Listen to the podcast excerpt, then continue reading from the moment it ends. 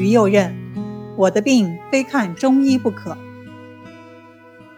一九三三年十月，一位女士请沪上名医陈存仁出诊，到病家一看，认出躺在床上的竟是国民党元老于右任先生。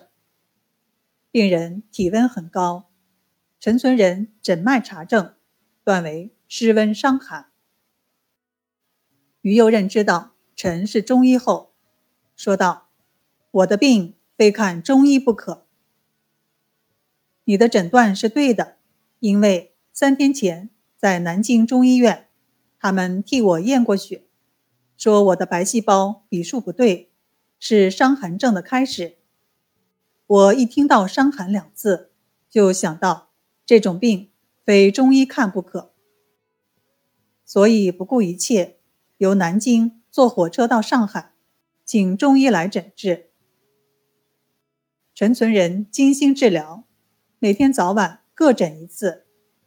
于右任的病情渐渐控制，半个月之后热退身安。于右任对陈氏说：“这一回我的病幸亏你为我治愈，我非常感谢。但是我生平没有钱，到东到西。”从不带钱，身上只有一个大链袋，别人是放银子的，我的大链袋只放两颗图章。参加任何文酒之会，或者有人馈赠文物，我别无长物为报，只好当场挥毫盖上两个印就算了。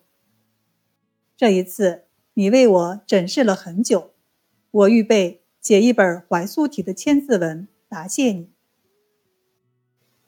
陈存仁说：“幼老是国家之宝，你能送我一本千字文是一种殊荣，比送诊费贵重的多。”于右任是书法大家，人以得其墨宝为荣。此后，二人成为至交，常有来往。